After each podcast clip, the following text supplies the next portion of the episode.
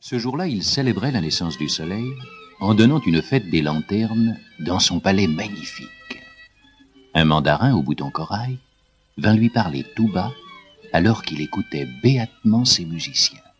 Je prie votre dignité d'excuser mon audace, mais un mongol exige d'être reçu par votre dignité. Il exige un mongol, un de ces nomades qui ont franchi la grande muraille pour faire déferler sur notre empire des hordes de cavaliers barbares. Il exige.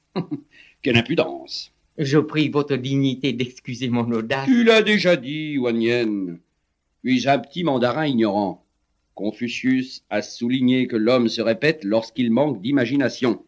Tu n'as pas d'imagination, Wang Yen. Je tâcherai de m'en procurer. Suffit. Va chercher ce mongol. Il est arrivé au palais avec un cheval étrange. Que l'âme de mes ancêtres ne me protège plus si je ne les reçois pas, lui et son cheval. Votre dignité, je... Non, rien. Rappelle-toi, Confucius. Fais venir ce mongol impudent ainsi que sa monture. Et que la musique s'arrête. Estimable joueur de Huqing et de Cheng, cessez. C'est l'ordre de votre empereur vénéré Champo. Toi, le barbare, entre.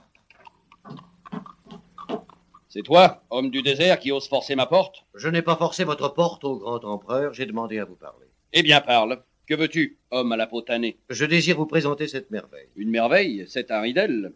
C'est un cheval enchanté au grand empereur. Que me racontes-tu là Tu veux donc attirer sur moi les esprits mauvais et les démons